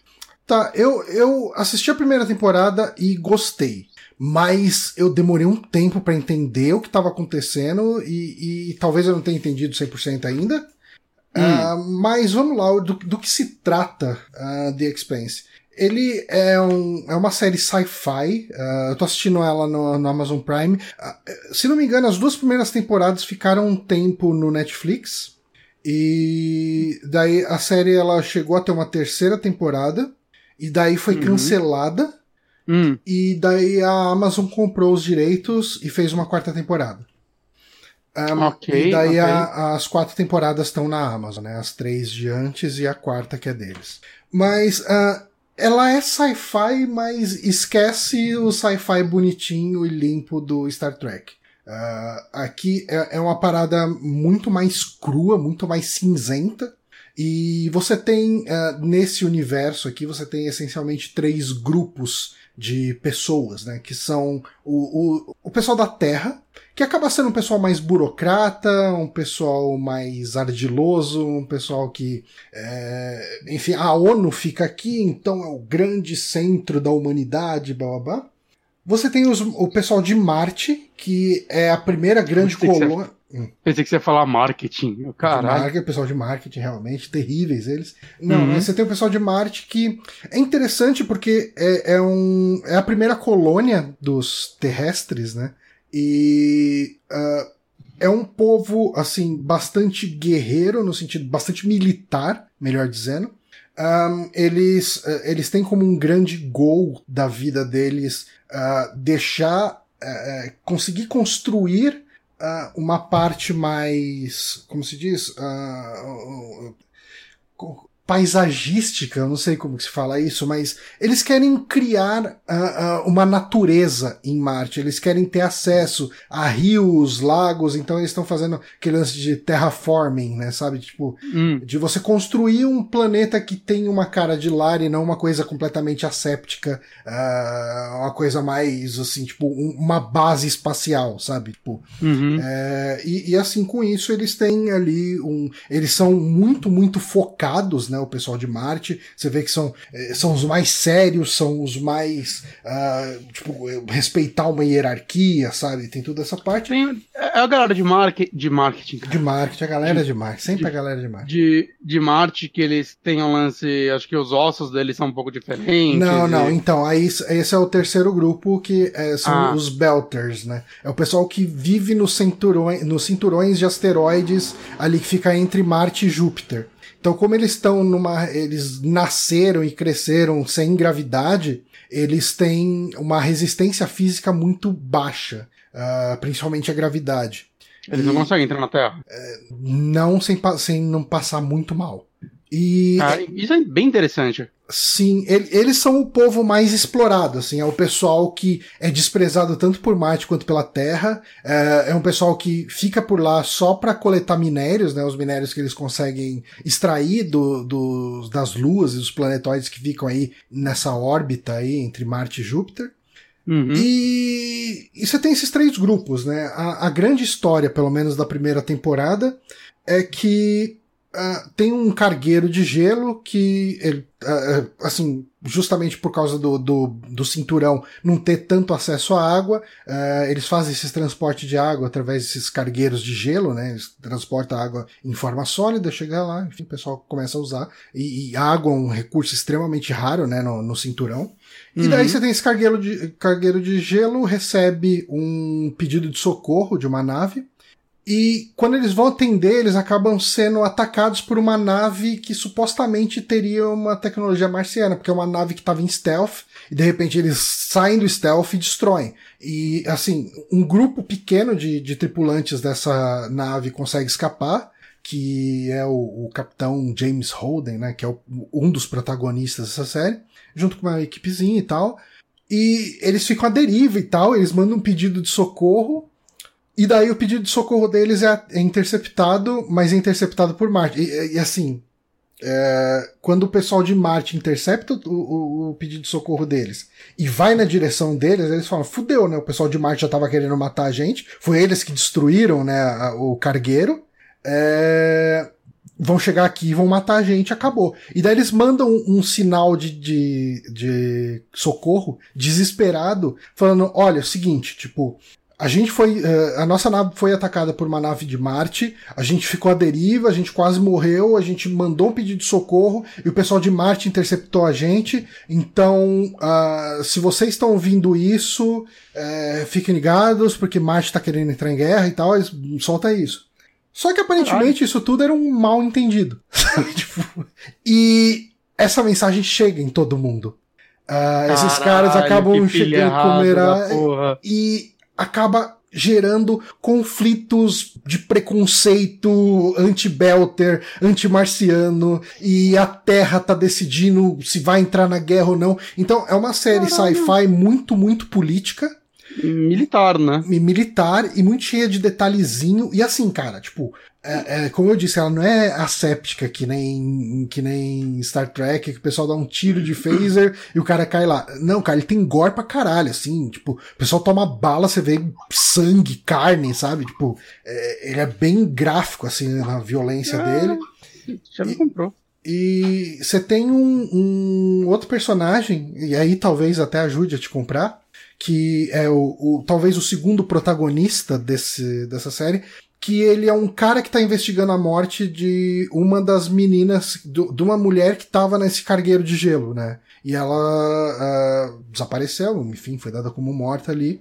E ele está investigando se ela morreu mesmo ou não, porque ele tem motivos para acreditar que ela conseguiu escapar, ou que tem algo mais nesse, nessa destruição do cargueiro.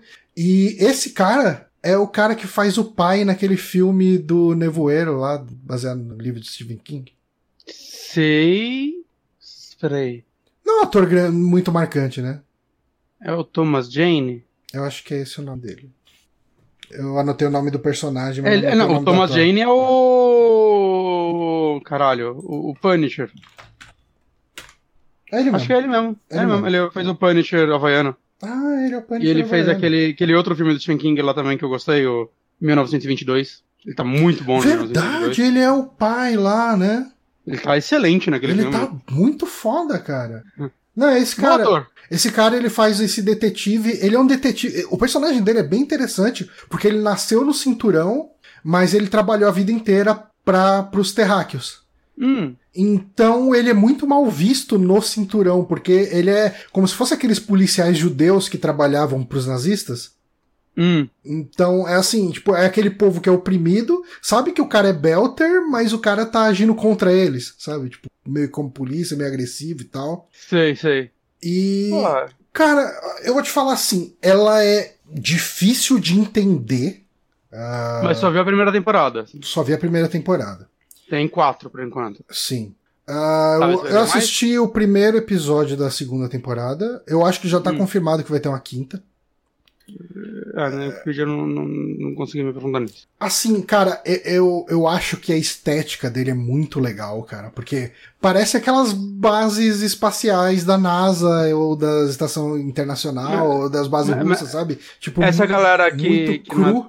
essa galera aí mais fraca aí do, do, do cinturão aí, é, visualmente eles como eles são? Eles Cara, eles parecem um, um, gueto mesmo, parece um monte de gente pobre, fudida. Não, não, mas suja. ele fala, tipo, por fato deles serem mais fracos e não aguentarem gravidade, tem alguma. Cara, são magros. Nada, altos. assim, muitos deles são extremamente magros. Uhum. É, mas... mas... não tem nenhuma, tipo, anomalia visual. Não tem uma assim, né? anomalia visual. São pessoas claramente mais fracas, mas você poderia julgar que são pessoas, tipo, debilitadas da Terra eu tô bem interessado nessa série mesmo, assim, achei bem interessante. Cara, eu gostei. Eu assisti o primeiro episódio e eu falei, uhum. eu não entendi nada.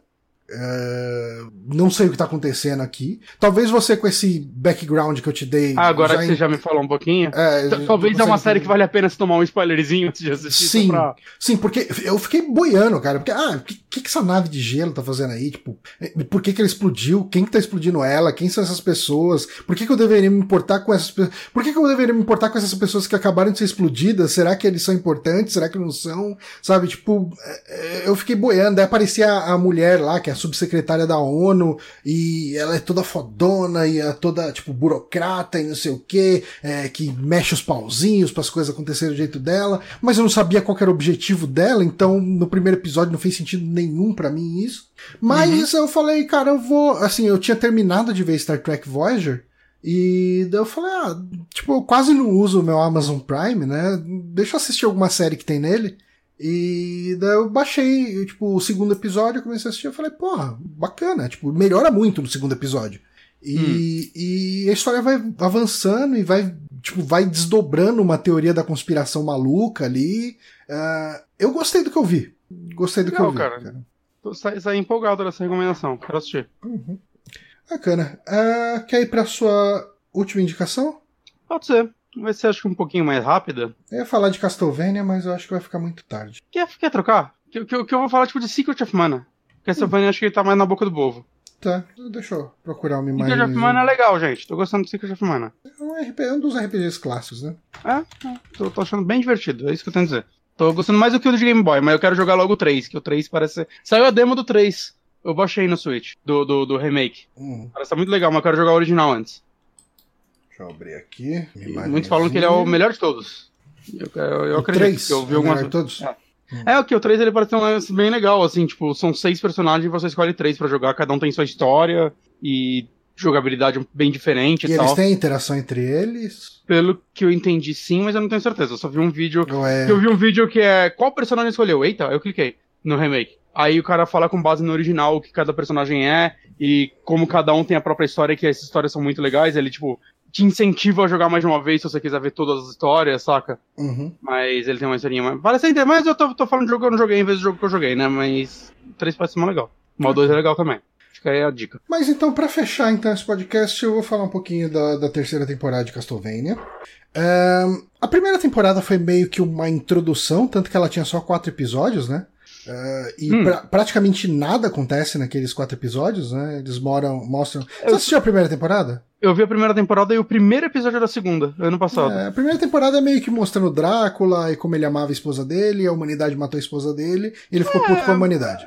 É o, o prólogo. Eu acho que é. cumpre seu papel. Sim, eu gostei. Ele me vendeu a série ali. É, é. Eu acho que a segunda temporada é bem legal. É... Todo mundo fala que a segunda é muito boa. É, ela é uma batalha realmente do, do Trevor, o Alucard e a Silfa, ou Saifa, é, contra o Drácula e ao mesmo tempo você tem coisas acontecendo na corte do Drácula e ele tá sendo traído debaixo do nariz dele pelos próprios vampiros, né, e tal. Isso é um, uhum. um elemento legal. Essa terceira temporada eu vi ela sendo bem mais divisiva. Uh, talvez nem tão divisível. Eu acho que a maior parte do pessoal que eu conheço falou, é, ok, e algumas pessoas falaram, não, eu odiei.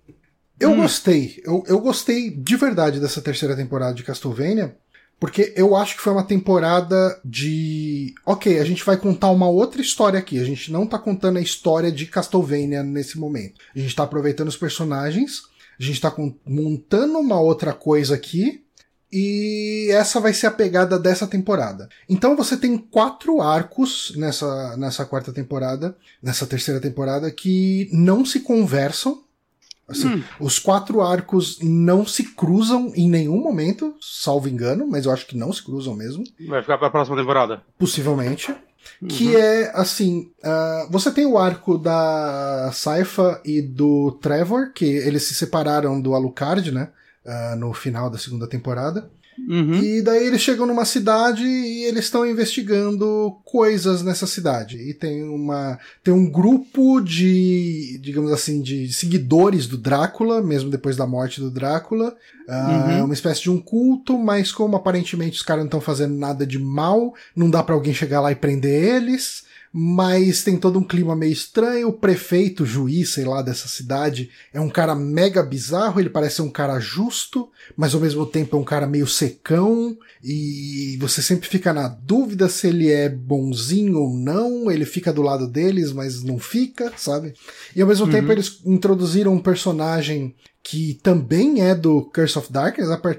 Aparentemente, quem fez a série de Castlevania gostava muito de Curse of Darkness, uh, porque é realmente um jogo que não é muito comentado, né? O, o, segundo Castlevania de Play 2, que você joga com o Hector e enfrenta o Isaac, que são dois personagens que entraram na segunda temporada, né? Hum. E eles são personagens interessantes porque eles são os Demon Forgers, ou Dark Forgers, uma coisa assim. Eles são os forjadores de demônio que basicamente são eles que fazem o exército do Drácula. Eles pegam cadáveres e transformam eles em monstros. E, Hum. e assim, ah, é muito importante pro Drácula ou pra um vampiro ter um, um- um forjador. Ahn, por causa dos eventos da segunda temporada, o Isaac, que é o vilão do, do Curse of Darkness, ele tá numa jornada atrás de um artefato místico lá, de um espelho, e com isso ele. Nessa jornada dele. Essa jornada dele é muito sobre ele entender e, e alimentar o desprezo dele pela, pela humanidade. Porque ele tem um exército de monstro que causa uma péssima impressão em toda a cidade que ele chega. Uhum. Ao mesmo tempo que ele chega e fala: Eu não quero matar ninguém, eu só quero cruzar a cidade. Me deixa e ninguém vai morrer. Não, seu monstro, não sei o que. É, fala, tá, então beleza, então vou matar você. Tipo, Ok. mas, mas tem diálogos muito bons aí, sabe? Dele entendendo a humanidade e ele desprezando a humanidade nisso. Ah, muita gente criticou, falou, ah, mas essas histórias não chegam em lugar nenhum. Mas eu acho que são histórias boas de construção de personagem. É, nem sempre o negócio juntar no negócio. Ou vai na próxima temporada, né? É, então, porque o pessoal fala até que, ah, mas nem essas histórias fecham em si. Eu acho que fecha pra, pra montar o personagem e fazer onde ele precisa fazer ele chegar onde ele precisa chegar na quarta temporada. Ah, O Hector, né, que é o, o protagonista do Curse of Darkness, ele tá preso, ele foi preso pela Carmila, ah, que é um vilão recorrente de Castlevania, né? Uhum. Ah, e Chegou ela a Carmila. ele precisa. ela precisa dele para montar o exército dela, porque ela quer. Eh, ela quer realmente escravizar a raça humana, quer. Ela tem os planos dela de fazer um, um curral de seres humanos para. Quem não tem? É, pois é. Ah, o, o nosso presidente conseguiu um. Ah! Ahn, mas enfim, eh, a gente tem esse arco dele e é um arco muito triste, cara, porque ele só se fode na temporada inteira. E você pegou o coronavírus da, da Ana agora? Agora. Tá... Se ela tem, eu já tô há anos. Ah, mas enfim, você tem esse arco. E você tem o arco do Alucard, que ele, depois do, do final da segunda Sabia que temporada. Lucardia do Drácula é ao contrário, Johnny? Ah, não, você tá zoando. Pera aí, deixa eu escrever aqui pra poder. Ah, caralho, é mesmo. Mas então, você tem o arco da Alucard que também é uma questão de. Não parece. Bom, eu não vou dar esse spoiler, então. É, por favor, porque eu acho que. gostei. É. Mas, é, assim, ele ficou recluso ah, no. No castelo do Drácula, que virou o castelo dele. Uhum. E ele, ah, ele é visitado por dois japoneses, né? Um- dois irmãos, um, um irmão e uma irmã, que eles estão com problemas com uma vampira lá no Japão e eles vão lá para ser treinados, para entender como que eles venceram o Drácula e como eles poderiam vencer essa vampira japonesa fodona e tal. E daí o Alucard fica meio que treinando eles, explicando e tal. E Hum. eu não sei se essa polêmica chegou no seu radar. Eu, eu não sei nada. É. Tem uma polêmica porque eh, nessa temporada o Alucard transa com o casal. Então ele transa com um cara e com uma mina. E a galera vira, oh, como pode o Alucard ser viado? Que absurdo! Um vampiro gay! o vampiro gay foi uma cortesia minha aqui, mas. ahn, e, e assim, cara, de fato, eu acho que a coisa que mais faria sentido pra Alucard é ele ser bissexual, cara. Vampiros, cara. Vampiros são Pois assim. é, cara. Eu, eu achei bizarro. Não, não achei bizarro. Tipo, é completamente esperado essa galera que protesta sobre isso. Ah, não, não. Johnny do céu. É. Você ficou surpreso com isso? Mas, enfim, é uma cena bem eh, gráfica, de certa forma. Caralho. É, assim, não mostra. Mas ne- as Não crianças- mostra necessariamente. A, a- não mostra um close na penetração.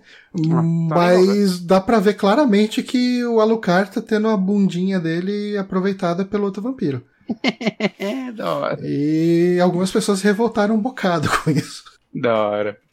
Mas enfim, cara, é, eu gostei dessa temporada. é, Eu acho que Castlevania é uma série bem pesada. Uhum. Você tem, cara, você tem morte de criança, você tem nudez, você tem gore, você tem sangue, você tem é, tudo isso. Cê- E, e assim, é, é, se você for assistir, eu imagino que você vai querer assistir. Vou eventualmente. Não, não espero um grande arco de Drácula, de não sei, tipo, fechamentos. Essa terceira temporada é uma temporada, é uma temporada de construir personagens. Mas Então eu vi, ela. muito- eu vi muito mais gente elogiando a terceira do que criticando, pode ser minha bolha, mas Eu não sei, no eu vi- Twitter, quem eu conheço, que, que eu vi falando sobre a série, tava todo mundo elogiando muito essa temporada. Eu não sei. Quando eu elogiei a, a temporada, algumas pessoas vieram falar comigo no Twitter, falaram, nossa, eu odiei, achei uma bosta. Tá na hora de você bloquear todo mundo, Johnny. Boa pessoa. Pois, é, parece uma Usar o. Twitter pra ouvir o que eu não quero, não quero. Eu não uso o Twitter, né? Não. Se for pra ler o que eu não quero, eu vou usar o Facebook. É isso aí. Mas é isso, cara. Eu gostei dessa temporada e, e recomendo. Recomendo a série Castlevania, que é bem legalzinho. Acho que é uma É das, que eu só consigo. acho que é uma das melhores consigo- coisas feitas em relação a videogame, assim, em outra mídia. Possivelmente. E, e, assim, eu só vi a primeira temporada e o primeiro episódio da segunda. Mas uma coisa que fica clara é a galera que tá trabalhando nisso tá amando trabalhar nisso. Tipo, não Tem tô falando, cara, tipo, a galera que tá lá nas horas extras e tal, tô falando a galera que tá escrevendo e tal, tipo, é fã de Castlevania. Uhum. Então, isso é bom. Ah, tem, Mano. tem, tem, você consegue pegar alguns easter eggzinhos ali. Ah, Tipo, vez por outra você vê algum dos monstros do jogo ali aparecendo. Tem um Uhum. dos monstros que eles botaram aí, que é um boss ah, recorrente em Castle. Eu acho que ele apareceu pela primeira vez no. No, no Symphony of the Night. E é um, um Hum. boss bem icônico, então eu não vou falar quem é.